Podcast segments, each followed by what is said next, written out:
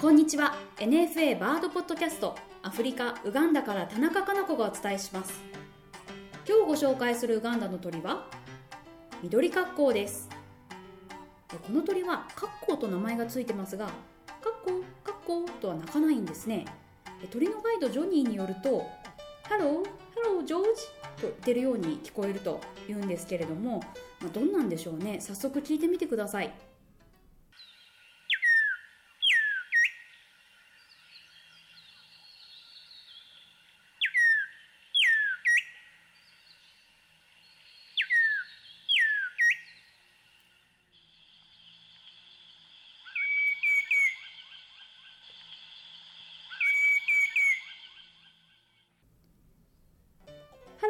ハローハロージョージ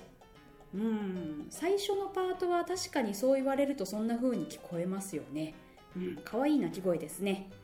格好科の鳥は16種類もウガンダで観察されています。この中には日本の格好と同じ属のものが5種類もいて識別が難しいんですね。図鑑で見比べると間違い探しをこうやってるような気分になります。しかしこの緑格好はテリ格好族という仲間に含まれていてウガンダで見られる中でも一番カラフルなんですね。で頭からお尻にかけて緑色をしていてお腹の黄色がとても鮮やかですが格好らしさも忘れてなくて尾羽と羽を広げた時の内側に縞模様が見られます。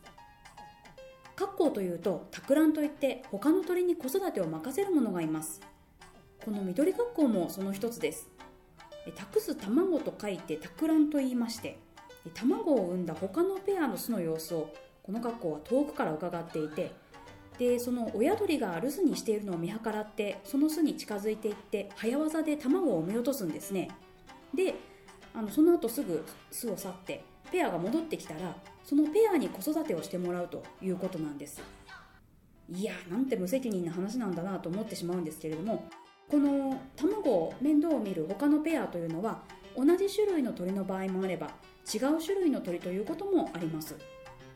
違う種類の場合はうまくなませるように卵の色や大きさが似ている鳥だったりします。これって巷で聞くあのニグレクト育児放棄じゃないの？って思ってしまうんですけれどももう親が親なら子も子なんですね。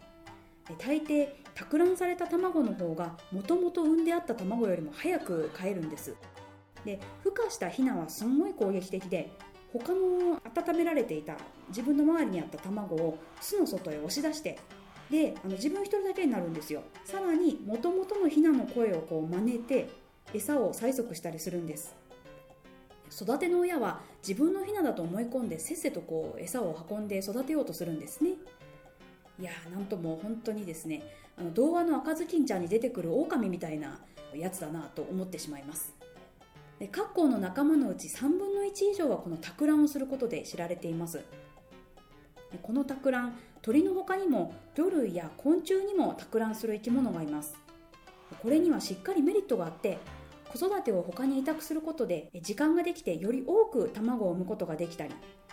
卵を1箇所にまとめて産むんではなくて別々の場所に産むことで自分の子孫が敵に追われて全滅してしまう確率を低くするというわけなんですね。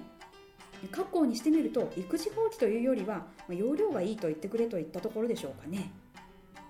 きちんと証明されてるわけではないんですけれどもこの格好に限って托卵する理由を挙げるとこの格好は体温の変動が激しいので他の鳥に卵を温めてもらった方が孵化しやすいからという説もあるんですね。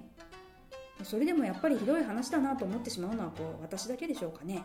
卵を産んだ後自分の子供の成長をこうヒューマンドラマっぽくどこかでこう見てたりするのかななんて考えてしまいます以上今回は緑格好をご紹介しました NFA バードポッドキャストこの番組はナショナルフォレストリーオーソリティとネイチャーウガンダの協力でお伝えしました。